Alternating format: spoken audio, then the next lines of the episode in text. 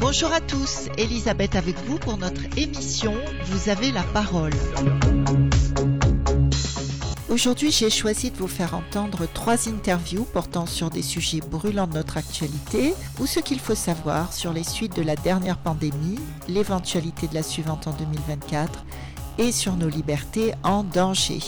Les enregistrements que vous allez entendre sont tirés tout d'abord du blog Anthropo Logique au pluriel, créé en 2020 par Jean-Dominique Michel, anthropologue, chercheur en neurosciences, expert en santé publique et conférencier.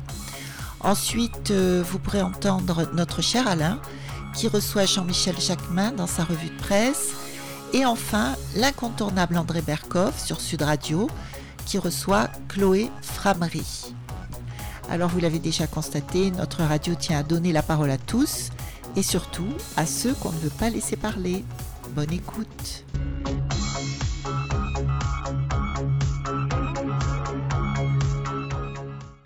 Bonjour et bienvenue dans cette émission du mercredi 24 mai où nous allons revenir sur la question du totalitarisme et des comparaisons avec l'Holocauste.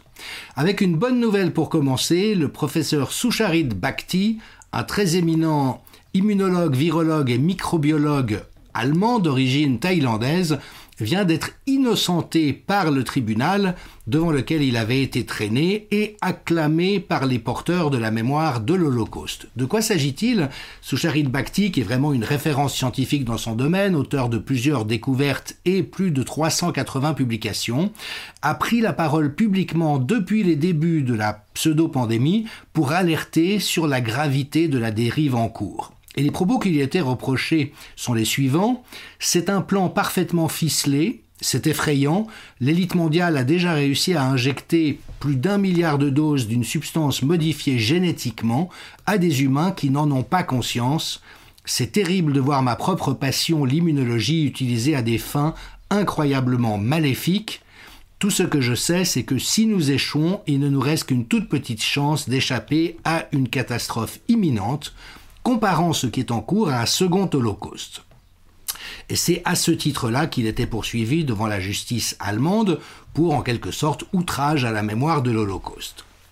Professeur Bakhti a été très proche de Mike Eden, l'ancien vice-président de Pfizer et directeur de la recherche de Pfizer, qui lui aussi alerte autant qu'il peut en nous disant des choses qu'il vaut peut-être la peine d'entendre. Deux citations du docteur Mike Eden. La première, quand les Nations Unies, Bill Gates et Klaus Schwab vous disent très clairement que vous ne voyagerez plus, que vous n'aurez plus de véhicule individuel, que vous ne posséderez plus rien et que vous serez heureux, que vous ne vivrez probablement plus dans votre propre maison, que vous utiliserez pratiquement plus d'énergie, y compris pour vous chauffer, qu'il y aura moins de biens de consommation, etc., quand ils vous disent cela, vous devez partir du principe qu'ils sont sérieux. Une des caractéristiques principales de l'opération à laquelle nous sommes confrontés, c'est que ça n'est pas un complot, tout est dit ouvertement. Mais avec des officines de propagande, comme celle de M. Reichstadt financée par M. de Rothschild, pour dire que quand on remarque qu'on a entendu et qu'on le répète, se faire accuser d'être complotiste. Et Mike Eden, lui aussi, a déclaré publiquement Nous sommes au milieu du plus grand crime de toute l'histoire, c'est un crime global, avec comme intention de contrôler, de retirer leur liberté à tout un chacun, et ce qui implique de tuer des millions et des millions de personnes, si ce n'est des milliards, cela a été planifié longtemps à l'avance. Et donc, Dr Bakhti était, était, soutenu par des survivants de l'Holocauste hein, qui disaient mais il alerte sur la répétition d'un schéma qui évidemment n'est pas le même dans ses détails, mais qui sur le fond est parfaitement comparable, et donc le tribunal a acquitté le docteur Bakhti, et comme le, relève Senta Depuit, journaliste qui a écrit un petit article à ce sujet, Interrogé à la sortie du procès, le professeur Bakhti a fait une nouvelle déclaration déconcertante dans son mode bouddhiste habituel. Je crois que j'étais la personne la plus détendue dans la salle aujourd'hui que l'on m'accuse de haine. d'incitation à la violence ou d'antisémitisme, ce sont des choses qui me sont tellement étrangères que tout cela ne m'affecte aucunement. Autre euh, décision de justice extrêmement intéressante dans une affaire qui n'a rien à voir a priori, mais qui euh, évalue le contexte. Un juge de la Cour suprême américain, le juge Gorsuch, a en fait établi une évaluation des mesures Covid, le confinement, euh, les mandats, les obligations vaccinales, etc., en disant qu'il s'était agi des plus grandes atteintes jamais commises dans l'histoire de la nation contre les libertés civiles. Et je rappelle que, face à une épidémie de cette nature, il convenait de ne rien faire de contraignant, soigner les gens, euh, stimuler le système immunitaire, et la Suède qui n'a jamais imposé de confinement, de fermeture, de couvre-feu, de passe, d'obligation, de masque, a les meilleurs résultats de toute l'Europe. Donc tout le reste qu'on nous a imposé soi-disant parce que c'était incontournable, dans les faits était un abus d'autorité basé sur absolument aucun élément probant. Alors la raison pour laquelle je vous parle de ceci, c'est parce que euh, Vera Sharaf, une survivante de l'Holocauste et une grande militante des droits humains, notamment contre toute contrainte de soins, et elle, euh, j'ai envie de dire que son, principal objet de militance, c'est le respect inconditionnel du consentement libre et éclairé du patient. Il faut savoir que euh, la médecine nazie avait commis des horreurs et que les procès de Nuremberg et le code qui en avait été énoncé, qui après s'est traduit dans des législations, des conventions internationales qui sont censées être contraignantes, interdisent toute expérimentation médicale sur la population et a fortiori qu'elle soit imposée sur des gens. Et donc Vera Sharaf vient de produire une série de documentaires que je vous recommande très très chaleureusement et dont je vous présenterai la bande-annonce à la fin de cette émission. Avec un certain nombre de personnalités qui ont quelque chose à dire et l'ont dit, elle passe en revue le fait que, après chaque grave dérive totalitaire, on dit plus jamais ça, mais que on ne crée pas les conditions qui empêcheraient la répétition et que ce qui nous arrive a bien sûr une très désagréable impression de déjà-vu.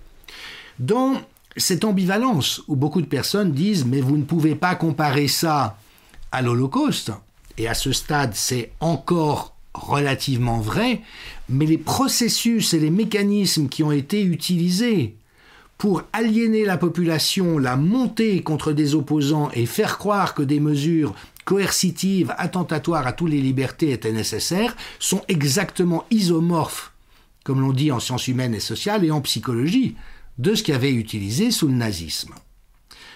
Le deuxième épisode traite de la question quiconque veut déclencher une guerre doit mentir. Nous avons, moi et d'innombrables collègues, mis en lumière les innombrables mensonges proférés par tous les tenants de la doxa et les petits chiens de garde et les capots, comme M. Reichstadt, M. Mendes France, M. Pain, M. Enthoven, qui sont sans cesse montés au créneau, financés par des gens comme Emmanuel Macron et David de Rothschild, pour empêcher que la réalité du mensonge soit reconnue. Et puis le troisième épisode, lever le voile sur les vrais conspirateurs. Évidemment qu'il y a une conspiration, il y en a en permanence dans l'univers politique, militaire et géopolitique, mais cela a de nouveau de particulier qu'en fait, elle est relativement obvie, c'est-à-dire que les personnes concernées disent ce qu'elles ont l'intention de faire. Et voici ce que Vera Sharaf dit de l'intention qui l'a motivé. Aucune personne saine d'esprit souligne-t-elle, ne suggérait que l'Holocauste était une erreur honnête. Malgré cela, non seulement nous avons encore des millions de personnes qui suivent et même soutiennent la fraude et les abus de ces trois dernières années, mais nous avons aussi des millions de personnes qui ne sont pas capables de voir les similitudes évidentes entre les tactiques et les abus de l'époque nazie et ceux d'aujourd'hui. J'ai réalisé cette série pour y remédier. Donc, cette série est disponible en ligne sur le site plus jamais ça en un mot.eu et je vous invite vraiment à aller prendre connaissance de ces documentaires, c'est absolument fondamental. Et ça rend une nouvelle fois infiniment choquant que des personnes au nom de la protection de la mémoire de la Shoah couvrent et occultent la répétition isomorphe de ce qui a finalement débouché sur la Shoah. Il n'y a qu'en étant très conscient et lucide quant à ces réalités que nous aurons une chance d'y échapper. C'est l'effort collectif que nous devons faire maintenant. Faites circuler cette information, relayez ces documentaires vers les personnes, même sceptiques, indécises, qui disent non, quand même, ils ont eu leur raison, ils ont fait de leur mieux. Écoute, prends le temps juste d'écouter ce qu'ont à dire les personnes qui ont déjà vécu ça et qui trouvent que nous sommes en train de revivre exactement la même chose. Est-ce que tu es d'accord juste d'en prendre connaissance pendant quelques dizaines de minutes? Si après tu ne changes pas d'avis, ma foi, c'est très bien, chacun a le droit d'avoir ses opinions, mais essaye quand même d'écouter. Car il y a eu une hypnose collective, une emprise, une dérive sectaire qui a été soigneusement instrumentalisée, et il est de notre devoir non seulement de lutter contre elle, mais de faire tout ce que nous pouvons pour aider des personnes qui n'ont pas encore pris conscience de ce qu'il est advenu, de finalement le faire.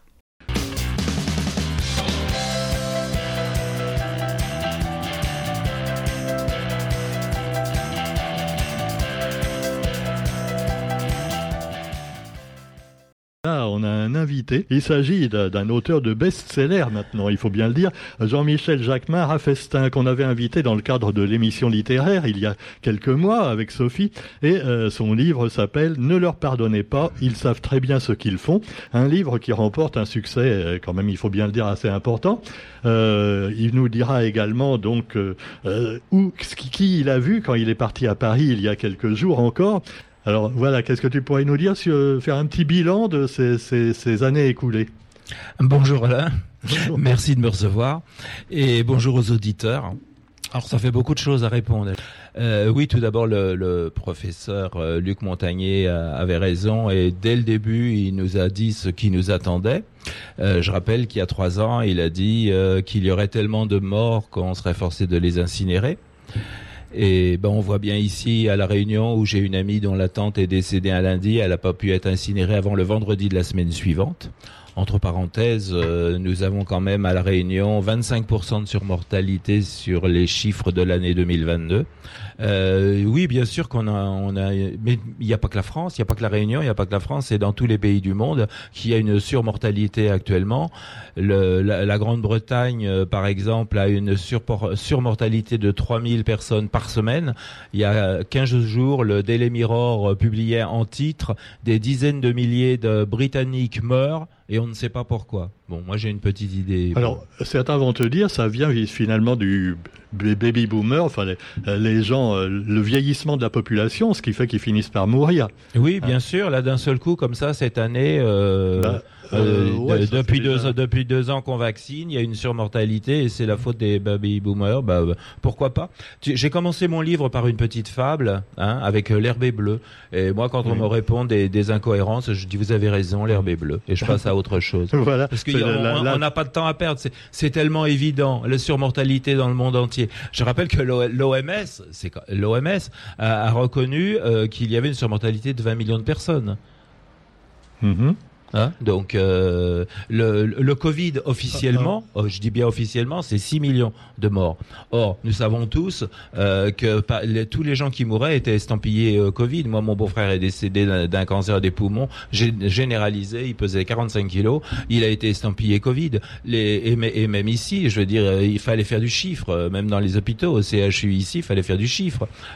Les, les, hôpitaux américains, ils touchaient 30 000 dollars s'ils déclaraient un décès Covid. Mhm.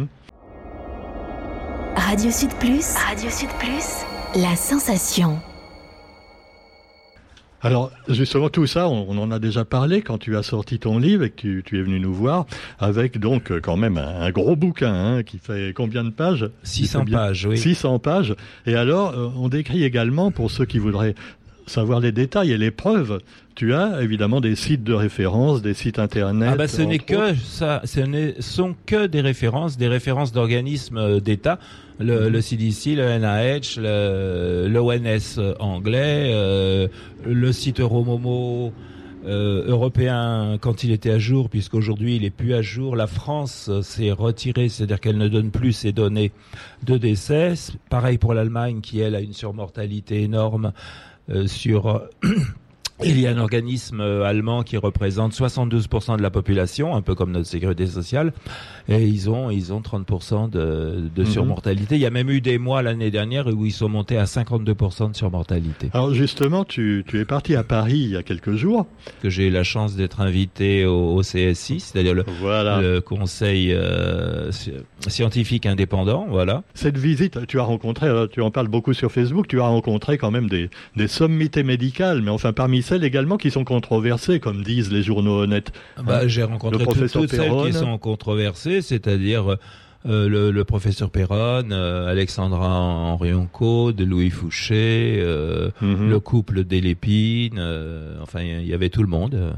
Et Voilà, puis des et- journalistes qui sont courageux et qui, qui nous invitent, comme euh, mon ami André Berkoff ou mon ami euh, Richard Boutry, qui n'ont pas Mhm. peur de, de parler de la vérité, de parler de ce qui se passe. Oui, on peut trouver sur, sur, le, sur le site de Sud Radio, non pas Radio Sud Plus, là c'est Sud Radio, Voilà. hein, sur, sur YouTube. On voit d'ailleurs l'interview que tu as réalisée avec, euh, Avec André, et puis euh, Martine, euh, Martine Vater, oui, on est, je crois qu'on a dépassé les 350 000 vues. Alors moi, je ne trancherai pas est-ce que tu as raison sur tous les points ou pas, mais simplement je dis que tout ça, c'est de la faute à la base du gouvernement qui nous a raconté des conneries, il faut bien le dire au départ, qui a menti ou qui a, par incompétence, a dit n'importe quoi, et pas seulement en France, dans tous les pays du monde. partout. On nous a raconté n'importe quoi. Parce qu'ils ont suivi les instructions de l'OMS. Euh, et qui, là aussi, bon, euh, est-ce qui, que tu es qui sûr dirige l'OMS Tu vas sur le site de l'OMS, c'est marqué. Ils décident, ils prennent C'est des décisions dé- c'est au eux niveau qu'on mondial. décidé, c'est eux qu'on décidé les masques qui servaient à rien parce que entre parenthèses, mais aujourd'hui quand je vois encore des gens qui, qui portent des masques, faut quand même les informer que le masque le- leur sert autant qu'un caddie de supermarché pour transporter du sable. Tu vois, c'est à peu près pareil. hein. Le masque ne, servait à rien, si ce n'est qu'il y avait du graphène dedans, et donc que les gens respiraient du graphène et que c'était très mauvais pour la santé. C'est pas moi qui le dis, c'est la NSM qui a fait retirer 400 000 masques qui avaient été distribués entre autres aux, aux soignants. hein. Mhm. Euh, tout ce que j'avance, c'est sourcé. Il y a, y a pas de problème. Donc les masques ne, ne, ne servaient absolument à rien. Le confinement ne servait absolument à rien. Au contraire, c'était pire. Mais ça, depuis la peste noire en 1664, euh, tous les médecins le savent. Euh, regarde la Suède qui a pas confiné, ils s'en sont très bien sortis. Faut quand même revenir sur terre. Ils nous ont quand même fait nous signer à nous-mêmes une autorisation pour sortir, aller chercher notre pain. Est-ce que tu te rends compte un peu le, Oui, le côté débile? Est-ce que tu te rends compte qu'on avait le droit de boire son café assis, mais que si on était debout au bar, le virus pouvait nous trouver? Non mais il faut revenir sur terre les Oui. enfants. Vous vous rendez compte les conneries qu'on vous a fait faire? C'est Ouais, absolument. ça. Mais sincèrement, ouais. franchement. Et, c'est sûr, le, le pass sanitaire, ce qui fait que si tu étais contre le pass sanitaire, on te disait tout de suite tu es anti-vax, tu es un complotiste. Tu, tu, qu'en anti-vax, tu es extrême droite, extrême droite. euh, Oui, l'extrême droite quand même. le, le, le pass sanitaire, c'était simplement pour forcer les gens à, à se vacciner. oui. Ils l'ont dit. Vé- Véran l'a dit. Enfin, il y a, t'as plein de On ministres qui, l'ont dit. Et puis, et puis, bah, si on revenait sur mon ami Jean Lassalle, là, euh, et qui n'arrête pas de dire à présent dans toutes ses interviews que le président n'est pas vacciné, que son entourage n'est pas vacciné, et il dit, moi j'ai les preuves, et j'attends qu'on me les demande, on me les, on me les demande pas. Mais il a aucun problème, Jean Lassalle. Hein. Enfin, quoi qu'il en soit, euh, oui, euh, on peut toujours. euh, c'est ça, c'est dommage quand même qu'il il donne pas les preuves dans la salle de quoi il a peur, hein, finalement. Bah, il, il, a, il attend qu'on lui demande. Il a raison. Mais pour... Ouais, ouais, enfin, il pourrait justement poser ça sur la table, donner à Mediapart ou à je ne sais qui, euh, qui dévoilerait peut-être la vérité, non? Ah bah je suis pas sûr que Mediapart dévoilerait la Mediapart, vérité sur ce sûr, sujet, oui, tu vois. Il y en a pas beaucoup d'ailleurs. Alors, les médias, c'est un truc qui, même, qui est, qui est extraordinaire. C'est que bon, on comprend que les quelques médias, enfin les, les nombreux médias tenus par quelques milliardaires, eux, bah, soient du côté du gouvernement ou des gouvernements. Mais Bah, euh, c'est quand normal, on voit, tu, tu, tu mords pas la main qui te nourrit. voilà, Ah, attends, il, il a distribué combien de, de milliards, euh, euh, Macron euh, Il y a 3 milliards 8, je crois, euh, pour la presse, pour les médias français. Mhm. Hein, de de l'argent qu'il distribue d'ailleurs à des médias qui, qui appartiennent à des millionnaires, à des milliardaires. Hein, je pense que la- l'argent serait, euh, serait mieux placé ailleurs. Donc bien, sûr- bien sûr que tous ces médias et, et tous ces, toutes les, que ce soit euh, journaux papier ou télé, télévision, ils, sont complètement achetés par le gouvernement. C'est des, c'est des vendus, c'est des collabos. D'abord, de toute façon, aujourd'hui, on n'a plus de journalistes, on a des porte-paroles du gouvernement. Ils se prennent tous pour si bêtes. Mhm. Donc euh, voilà, alors cette conférence que- qui s'est tenue à Paris, ça s'appelle Non, non, ça s'est tenu à Sainte les 18 et 19 euh, mai dernier. le CSI. Oui. Alors, tu nous expliques un petit peu ce que c'est. Le, le parce que Conseil scientifique indépendant, ce sont des, des scientifiques qui, qui font Donc, leurs recherches. Et, Ce sont les gens qui ne sont pas d'accord avec le- la version officielle des choses. Quoi, Voilà, Hein, on va dire. Voilà, ce sont des gens qui sont plutôt pour la vérité, pour informer le- la vérité. Et crois-moi, ça a bien marché. Euh, Il y avait énormément de, de, de personnes. Il y avait 1800, on pouvait pas accueillir plus de 1800. Il y en a 4000 qui n'ont pas pu venir. Et alors, euh, qu'est-ce que tu en as retenu? Toi, tu t'es exprimé également? Oui, ben non, Vous mais c'est. d'accord sur tout Il y a C'était- certains points où bon. C'était euh, très intéressant. Non, j'étais pas forcément d'accord sur tout ce qui s'est passé. J'aurais aimé qu'on parle vraiment de, de l'OMS, de ce qui est en train de se passer cette semaine à Genève. Or, le, le, le, le sujet n'a pas été abordé. Ça, je trouve que c'est c'est dommage parce que les gens ne, ne savent pas ce qui se passe cette semaine à Genève. Donc, c'est la Tedros euh, Ghebreyesus, qui est le directeur général de, de, de l'OMS, est en train de, de faire changer les lois. Il veut changer le RSI de l'OMS. Le RSI, c'est pas le RSI qu'on peut connaître en France, hein. c'est le règlement sanitaire euh, international qui va faire que Monsieur Tedros Ghebreyesus pourra décr- décréter une pandémie quand il le voudra et pourra donner les ordres à tous les pays du monde, c'est-à-dire que ces ordres seront au-dessus des lois, au-dessus des constitutions de chaque pays. Donc, il pourra ordonner ce qu'il veut, hein, ou nous confiner, nous mettre des masques, euh, et- etc. Mais surtout ce qu'ils veulent, et ça, c'est, euh, euh, ça a même été précisé par Tony Blair à Davos lors du, forum de Davos en janvier, du, du 20 au 23 janvier dernier. Ils veulent pucer les gens, et pour que dans la puce, il y ait tous les vaccins, qu'on soit à jour. Et si nous ne sommes pas à jour, nous ne pourrons plus voyager, nous ne pourrons plus rien faire. alors, Et ça va aller beaucoup plus loin puisque Madame, euh, Madame, euh, euh, celle du FMI, Christine Lagarde, Madame Christine Lagarde nous a quand même annoncé quand elle s'est fait piéger qu'il voulait le, la monnaie euh, électronique à partir d'octobre. Donc si jamais t'es pas sage et que t'es pas vacciné, après, bah tu n'auras plus non plus accès à ton compte en Mhm. banque. Donc il serait très bien que les gens euh, s'informent correctement. Et comme je le dis toujours, l'information elle existe. Ils ne se cachent pas, ils annoncent ce qu'ils vont faire. D'accord. Seulement, les journaux, comme ils sont, euh, comme les médias sont payés pour euh, di- f- ne pas dire la vérité et raconter des histoires, les gens se laissent lobotomiser. C'est ce qui s'est passé euh, avec le virus quand ils ont suivi et qu'ils nous ont amenés à être capables de nous signer une propre autorisation de sortie. Mais est-ce que c'est simple- simplement les, les mesures que veut prendre l'OMS Moi, je me fais l'avocat du diable. Est-ce que c'est pas simplement ils mettent ça en place pour la prévention au cas où il y aurait un nouveau virus qui sort, un nouveau virus très dangereux Ah, mais je te rassure, je te rassure, ils l'ont prévu. C'est pour 2024 le nouveau virus. C'est eux qui vont créer le virus, tu- alors, tu tu, as- veux dire Bah, les, tu, tu as le, le conseil régional de la Réunion, là où nous sommes. La semaine dernière, ils ont reçu les, les indications pour la pandémie 2024. faut que les gens le sachent. Hein. faudrait Mhm. qu'on pose des questions au conseil euh, régional ici sur ce qu'ils ont reçu comme indication et comme ordre. Oui. Et là, mais tu as mais des bien sûr, mais de toute façon, euh, Bill, Bill- si tu suis Bill Gates, il, te l'a dit, hein, la prochaine, elle sera terrible. Alors, ils ont commencé en début d'année à nous parler du Norberg euh, qui, a- en- qui est apparu en Afrique, en Tanzanie. Il y a eu 5-6 morts, pas plus. Mais ils vont, ils vont bien trouver quelque chose d'autre pour effrayer les gens. Pourquoi veux-tu qu'ils arrêtent puisque ça marche? Ils foutent la trouille aux gens et les gens, ils en font ce qu'ils veulent.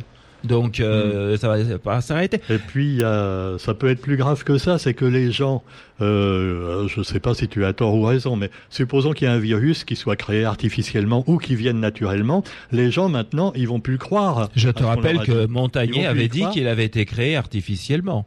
Et Oui. qu'aujourd'hui, ça y est, on reconnaît qu'effectivement, il a été Tout créé artificiellement, puisque encore, mais- dans pardon, Si, tout le monde le reconnaît maintenant. bah, on le reconnaît pour une bonne et simple raison, c'est que dans l'analyse du virus, il y a l'ARN, il y a un ARN euh, qui avait été déposé par Moderna et un brevet Moderna en 2016.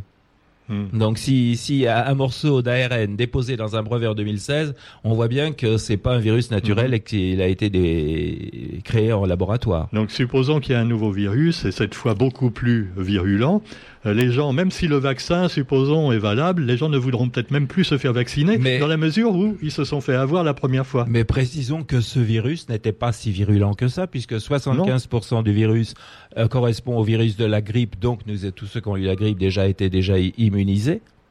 Et que simplement si on avait laissé les médecins soigner, si on avait soigné avec l'ivermectine, avec l'hydroxychloroquine, il n'y aurait pas eu il y aurait pas eu de, pandémie. Il faut quand même remettre les choses en place. C'est qu'il y a, il y a des gens qui n'ont fait aucune étude de médecine et qui se sont permis de, de, de critiquer, de vilipender Raoult euh, et, et, Perron, mais euh, que ce soit l'ivermectine ou l'hydroxychloroquine, mhm. ça fonctionnait. Il, faut revenir au, au début. Tout a commencé sous Obama. Ah, je suis désolé, ça fait mal. Obama, le prix Nobel de la paix, je sais, mais enfin, il a quand même fait cette guerre.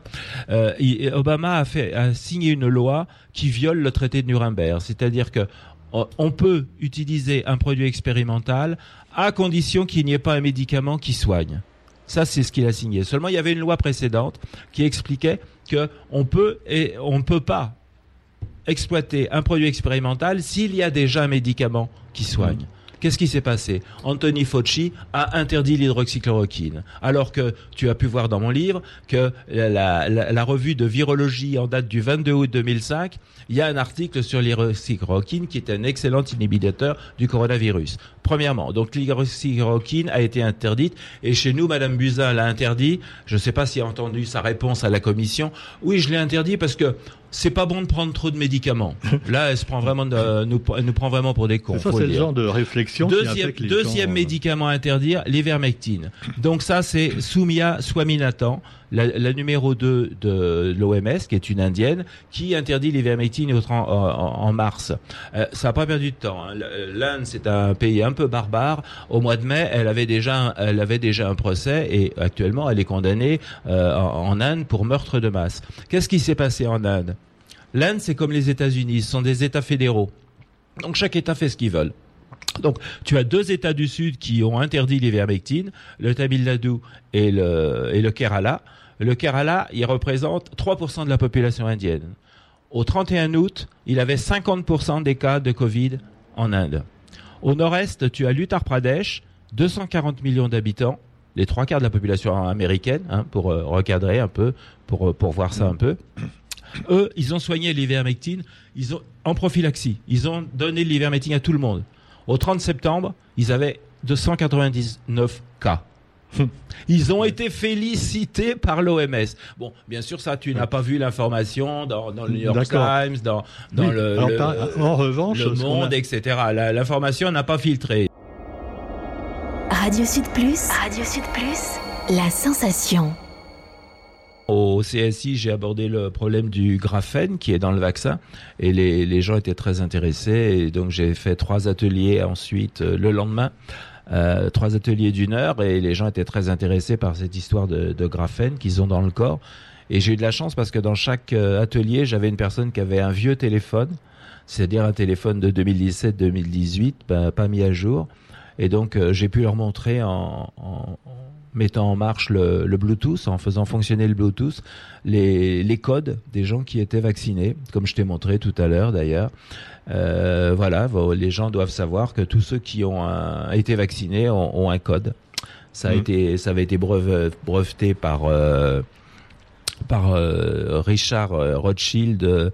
Il a déposé un brevet Covid-19 le, le, 13 octobre 2015. Alors il faut savoir que le nom de Covid-19 officiellement il a été trouvé par Tedros Ghebreyesus, le directeur de l'OMS, en mars 2020 mais nous avons un, médium qui a été capable de déposer un brevet Covid-19, Covid, co, coronavirus, vi, virus, dit, disease, maladie en anglais, et 19 l'année. Donc euh, Richard Rothschild a été capable de déposer un brevet euh, Covid-19 le 13 octobre 2015, mhm. un brevet que vous pouvez trouver sur Internet, d'ailleurs, très facilement.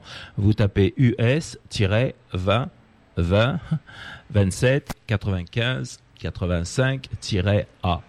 Et vous allez voir le détail de ce brevet qui explique qui explique que pour notre bien, grâce à notre téléphone, on pourra surveiller si on avait des problèmes respiratoires, des problèmes d'oxygène en attrapant le Covid-19. Ça, fait partie des choses d'ailleurs qui sont déjà dans, ton livre. Hein, il y a la photo dans le livre. Mais il y a quand même un truc qui m'épate, c'est que bon, tu dis qu'on a du graphène dans, dans le sang quand on est vacciné, dans le vaccin. Mais on en a même le si, euh, mais on en a même si on n'est pas vacciné. Qu'on peut le Parce qu'ils en mettent partout, ils en, ils en mettent partout. Tu, tu as, Non, euh, tu as quelqu'un qui a fait une analyse de 15 bouteilles d'eau. Vous pouvez trouver la, la vidéo. Moi, j'ai mis le lien dans, dans mon livre. Il, il analyse l'eau. Il y a du graphène dans l'eau. Euh, il y en a un autre qui prend son Bon. paquet de euh, Kellogg's Cornflakes, le paquet blanc avec le cas rouge. Il l'ouvre devant sa vidéo. Il écrase euh, au, au rouleau à pâtisserie. Il en fait de la poussière. Ensuite, il prend un aimant et le graphène sort. D'accord. Du graphène, il nous, Alors- le graphène, il nous en met dans la nourriture. Et ce n'est qu'un début, puisque à présent, Ouais. grâce à notre Ursula Leyen, von Leyen, la Yen, tu sais comme on l'appelle, qui a signé le 3 janvier dernier euh, une loi pour qu'on puisse nous mettre de la poudre d'insectes dans, nos- dans, nos, dans notre Bon, nourriture. Les d'insectes, insectes euh, sont nourris par le graphène. C'est un brevet d'une société vietnamienne qui a été signé en juin de l'année dernière.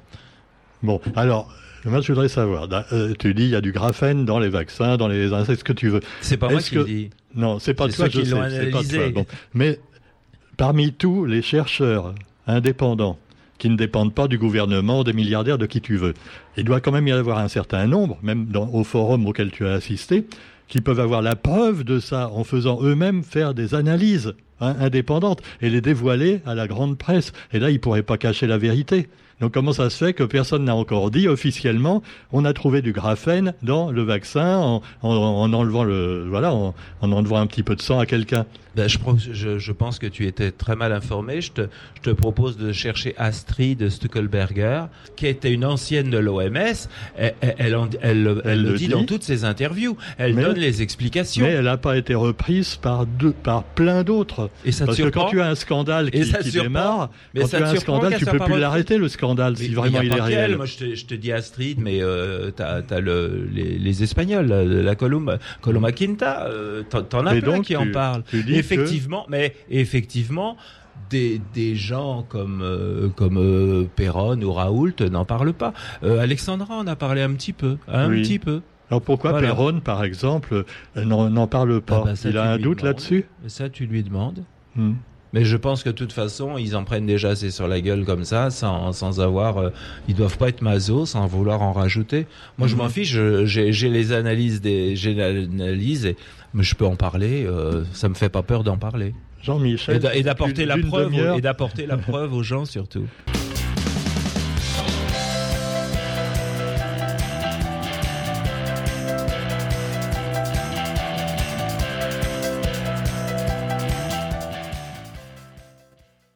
effectivement, demain à Genève, une manifestation. Une manifestation demain à Genève, place des Nations, demain à 14h, samedi 27 mai. Souveraineté des peuples face à la prise de pouvoir de l'Organisation mondiale de la santé sur les États et du futur traité pandémie, menaçant les libertés fondamentales de chacun, faisons front tous ensemble. Ça, c'est le slogan de la manifestation. Et nous avons avec nous Chloé Framery, qui est lanceuse d'alerte et informatrice. Bonjour Chloé Framery.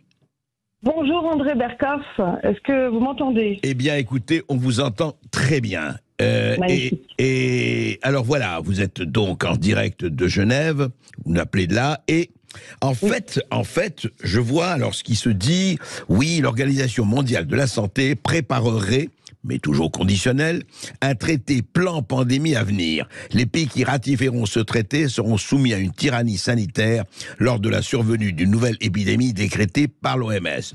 Donc, en fait, ce qui se dit, enfin par certains, il y a un plan pandémie qui se prépare. Alors, ça veut dire quoi? Y a-t-il une nouvelle pandémie qui est annoncée, Chloé Framery? Expliquez-nous. C'est ce qu'on peut lire entre les lignes parce que ce n'est pas une supposition, c'est effectivement un traité qui est en train de se négocier en ce moment à Genève jusqu'au 30 mai. Là, il y a la session de l'Assemblée mondiale de la santé. Ah. Alors en fait, il y, a, il y a deux textes. Il y a le traité pandémie qu'on appelle vulgairement pandémie, qui n'a pas ce nom-là en fait. Pour l'instant, c'est un outil, c'est un instrument, c'est une convention, un accord, on ne sait pas encore. Ça va, allez-y, allez-y, Chloé. Ok, on, continue. répondez. Donc, j'étais en train d'expliquer qu'il y a deux, il Voilà. y a deux textes. Il y a un traité, enfin quelque chose qui s'appellera un traité international qui sera au-dessus des, des lois nationales, Oui. et également une révision du RSI. Le RSI, qu'est-ce que c'est? C'est le Règlement sanitaire international, qui a déjà subi plusieurs euh, révisions depuis 1951. Et on remarque qu'à chaque fois qu'il y a eu une pandémie, Mhm. eh bien, ça a été l'occasion pour euh, agrandir, pour élargir le champ de ce règlement sanitaire international. Et ces deux textes qui sont en train d'être négociés à Genève, là où je suis maintenant, en ce moment, Oui. durant donc la 76e, 76e Assemblée euh, mondiale de la santé de l'OMS. De l'OMS, oui. Euh, donc ces négociations permettraient de donner les pleins pouvoirs à l'OMS en termes d'urgence de santé publique Ce que de vous portée dire, internationale. Oui, alors Chloé Frambry, ce que, vous voulez dire, c'est que, en fait, euh, l'OMS, l'Organisation mondiale de la santé, aurait absolument les pleins pouvoirs pour décréter telle ou telle mesure qui s'appliquerait obligatoirement à, aux nations, Exactement. aux États, euh, c'est ça? C'est exactement ça. Ça fait partie du texte euh, qui est l'avant-projet du traité pandémie qui, euh, qui explique que le, la souveraineté des pays serait transférée directement à l'OMS et le règlement sanitaire international ajoute que ce serait Tedros Adhanom Ghebreyesus, donc le, le PDG, si on peut dire, le président le Oui. directeur de l'OMS, qui aurait la, la décision euh, souveraine et suprême de décider donc si il y a euh, une pandémie ou en tout cas une urgence de santé publique de portée internationale. Et pour la petite histoire, euh, André, ça, s'écrit fake en anglais, ça s'écrit P-H-E-I-C. Ah oui, Si on fake. prononce euh, comme fake, comme Oui. fake news, c'est rigolo. Mais dites-moi, Chloé, non, juste, euh, alors, parce que le, ce- le, projet, il est, tout le monde peut le consulter, il est public, on le voit. En fait, en fait, euh, certains vous disent, parce que j'ai regardé un peu, on a regardé un, un peu de dossier là-dessus, Oui. est-ce que, effectivement, on- on- on- ce que disent certains, euh, oui, mais l'article 4, par exemple, le, ce qui est en train de se passer, on a bien une réaffirmation, de l'indépendance des États dans la définition et la gestion de la santé publique, mais ajoutent certains, immédiatement après, effectivement, le balancier par notre direction, parce que on dit dans le rapport, le droit souverain des États n'existe que dans la mesure où les activités des États ne Voilà. nuisent pas à leur population ni aux autres pays. Effectivement, qu'est-ce que ça veut dire nuire? C'est ça le problème. Qu'est-ce que ça veut dire? Merci André d'avoir mis le doigt sur les mots importants. Parce qu'effectivement, qui décide dans quelle mesure un pays nuit à un autre en termes de santé publique On a vu avec le Covid que le tous vaccinés, tous protégés était le mantra et Mhm, que euh, on nuisait aux autres en ne se vaccinant pas. mhm. On a vu ce que ça a donné. Alors justement, euh, aujourd'hui, si vous voulez, ça va. Est-ce que ça va se décider cette semaine ou la semaine prochaine euh, euh, Ce projet de loi, est-ce qu'il doit être accepté par les 194 États, par la majorité absolue, par une partie? Est-ce que vous savez, Alors, Chloé, c'est important Comment il y a ça deux choses. se passer? Oui. Donc il y a les deux textes. Il y a le traité pandémie d'une part et le RSI d'autre part. Oui, Le traité pandémie est censé être adopté avec deux tiers des voix. Il faut savoir que donc euh, vous avez cité donc il y a 194 partis, pays, et que chaque pays est représenté par une délégation qui comporte euh, plusieurs personnes. Par exemple, pour la France, il y a 36 personnes qui euh, ah oui, qui se qui consultent à la, ensuite- qui consulte, d'accord, voilà. Et ensuite, ils donnent une seule voix, évidemment, bien sûr, par État membre. d'accord. En Suisse, je crois qu'on a 14 représentants. Il faut savoir aussi que parmi ces représentants, on a le ministre de la Santé du pays et puis des docteurs, des, des experts qui sont désignés euh, par le gouvernement du, du pays. Du pays, d'accord. Et puis pour le règlement sanitaire international, il faut une majorité simple. Ah oui, Et plus, que euh, tout ça cinq- sera voté. 50% et plus, quoi, 51%, c'est ça. C'est ça, exactement. Mhm. Et que ce sera voté normalement en mai de l'année dernière. Là, ce qui De l'année- euh, ah, prochaine. Prochaine. Le lapsus oui. révélateur. Oui. En fait, c'est ce que je souhaite, c'est que ça ne soit jamais voté. C'est pour ça que je projette. Alors c'est quoi? Alors sur Mais- le RSI, ce serait quoi en fait? Par rapport à- au plan euh, pandémie? Alors, le RSI, c'est ce qui met en œuvre le, le traité pandémie. C'est D'accord. ce qui euh, enlève, si vous voulez, le- l'aspect non contraignant des recommandations de l'OMS. Dans l'article 1 du RSI révisé, on Oui. voit par exemple qu'on a la mention non contraignant, l'avis de l'OMS non contraignant est, euh, est barré.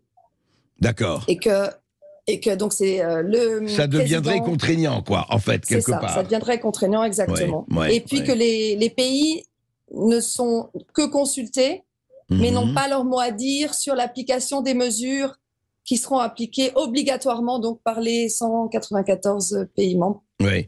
Alors moi je voudrais juste vous citer, ça m'intéresse d'avoir votre réaction. Euh, euh, il y a eu dans, euh, je crois que dans le cours de 20 minutes, Hélène de Potter, qui est maître de conférence en droit public spécialisée en droit international face aux pandémies. Elle a été interviewée et elle dit que le projet est intéressant sur certains aspects, mais, mais reste vague sur beaucoup d'autres. Voilà. Donc, effectivement, le projet d'accord va être formulé d'ici à mai 23 corrigez-moi si je me trompe, euh, Chloé Framery, le projet d'accord final doit être examiné par l'Assemblée mondiale de la santé en 2024, pas en 2023. Hein, c'est bien En 2023, maintenant, il y a le draft numéro 1, si on veut, qui est rédigé. C'est ça, mais il, pas il ne sera voté qu'en 2024. Exactement. D'accord. Le vote est censé aboutir en 2024. Donc on a un an pour convaincre nos représentants de ne surtout pas signer ces deux choses.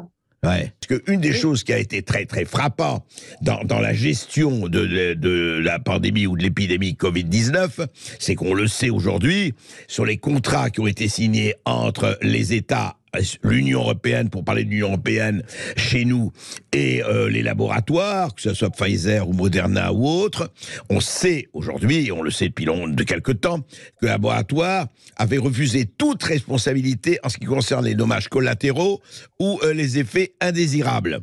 Et effectivement, les États avaient accepté. Est-ce que dans ce draft qui est en train d'être discuté, est-ce qu'on a remis sur le tapis la responsabilité de Big Pharma, ou en tout cas des laboratoires laboratoire pharmaceutique Alors, je ne l'ai pas vu. Je ne l'ai pas vu, mais ça ne veut pas dire qu'il n'y est pas. Par contre, ce que j'ai vu, c'est que la volonté est de lutter contre ce qu'ils appellent les euh, informations trompeuses, les informations fausses et la désinformation. Ça fait partie, je crois que c'est l'article 17 ou 14 du, du, draft euh, zéro de l'avant-projet du traité pandémie. Et, euh, et qu'il y a une veille qui est organisée pour euh, surveiller les réseaux sociaux par rapport aux informations qui sont données. D'accord. Et c'est aussi intéressant de voir qu'on ne parle pas seulement de fausses informations, mais d'informations trompeuses, c'est-à-dire des informations qui, seraient, qui sont vraies, mhm. mais qui dérangent euh, mhm. le, le, narratif, disons, officiel de l'OMS. Donc il y aurait une tendance pour vous vers une espèce de censure, ou en tout cas de surveillance, de liberté très surveillée. Absolument, oui, oui, ça fait mhm. partie du. Alors justement, là, je, parlez-moi un peu de ce mouvement euh, qui organise cela, c'est-à-dire euh, ce, ce, que vous êtes en train de faire. Et j'ai vu les orateurs qui viendraient d'un peu d'un peu partout euh, en Europe, etc. En quoi le fait qu'il y ait une autorité mondiale qui dirait, écoutez, vous, vous pensez qu'ils peuvent décider au fond contre la nation, contre les États, c'est ce côté contraignant, c'est ce côté gouvernement mondial qui vous gêne? Moi, c'est le côté privation de liberté, absence de choix concernant notre santé et nos déplacements. Parce que ce qui est visé, c'est nos déplacements à travers le monde, à travers les pays. On a vu que pendant l'épisode Covid, on a eu des restrictions de liberté graves, assez profondes, et même des suspensions en France qui ont duré euh, presque deux ans, enfin un an et demi. Tout à fait. Et, euh, et, que le confinement, etc., etc., tout ce qui a eu. Alors je sais qu'en France, ça a été gratiné. C'était pire qu'en Suisse. Ici, on n'a pas eu de confinement obligatoire. On n'a pas eu de couvre-feu. On n'a pas eu de papier à signer euh, quand on sortait de la maison. Mais pas fait d'auto-attestation, etc., etc. Pas d'auto-attestation pour nous. Par hmm. contre, des groupes restreints pour, euh, pour se réunir, pour faire la fête, pour faire des, repas ensemble, au restaurant également. Mais toutes ces mesures, d'une part, n'ont pas prouvé leur efficacité et jusqu'à présent étaient des recommandations que les pays appliquaient ou pas en fonction de leur politique interne. D'accord. Et à partir du moment où l'OMS décide que ces mesures sont obligatoires sur pratiquement toute la planète, on a des restrictions de liberté fondamentale, de droits fondamentaux, qui hmm. sont obligatoires. Et d'ailleurs, dans la révision du RSI, règlement sanitaire, la mention euh, euh, qu'on respecte pleinement le droit de l'homme et les libertés fondamentales est biffée. Ah, elle est biffée. Est remplacée. Oui. Elle, est, elle, est, elle, est, elle est barrée. Oui, elle est remplacée. Elle est remplacée par des principes de équité, cohérence et euh, mhm. inclusivité. D'accord. Un, peu de rideau de fumée, quoi. Tout ça. Oui. Hmm. En tout cas, ce qui est annoncé, c'est que les droits de l'homme ne seront pas, les droits humains ne seront pas nécessairement euh, respectés. Ouais, ouais, ouais. Donc effectivement, vous dites que c'est un combat, donc c'est un combat que, que vous menez, qu'un certain nombre de gens mènent à travers le monde, effectivement, et ce n'est pas seulement en Europe, aux États-Unis et ailleurs. Et, et c'est un combat qui va durer jusqu'en 2024, puisque le, le coup près, en tout cas si coup près il y a, tomberait en 2024. Et à votre avis, euh, Chloé Framery, ce qui se dessine aujourd'hui, est-ce que vous pensez que il y a une prise de conscience assez forte aujourd'hui où en fait ça dépendra des politiques parce qu'il y a d'ores et déjà, on sait, des pays ou des gouvernements qui ne vont pas accepter et d'autres qui vont accepter. Alors on ne sait pas, on va pas faire de prédiction, mais à votre avis, euh, c'est ça va être extrêmement, euh, je dirais, sur le fil euh, l'équilibre entre ceux qui vont dire oui, nous allons céder nos pouvoirs sur ce plan-là pour le bien de, l'humanité, pour le bien des peuples à l'OMS, et ceux qui disent non, c'est très dangereux comme dérive justement liberticide et autres. Je pense que tout dépendra de la communication qui en sera faite. Et d'ailleurs, merci André d'en parler, parce que je sais que vous en avez déjà parlé l'année dernière avec Elisabeth Pelin-Zemek de Pologne et également avec le docteur Simonet il y a deux mois, deux, trois mois. Tout à fait. Donc c'est très bien, c'est très important qu'il y ait de la visibilité sur ce, sur ce qui se trame à l'OMS parce que nos médias mainstream, pour l'instant, mhm. n'en parlent que très timidement.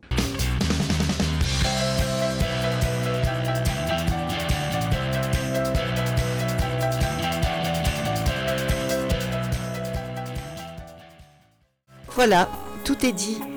Si vous voulez réécouter cette émission, n'hésitez pas à aller sur notre site radiosudplus.re, à cliquer sur rediffusion, puis sur Vous avez la parole. Alors à bientôt sur Radio Sud Plus.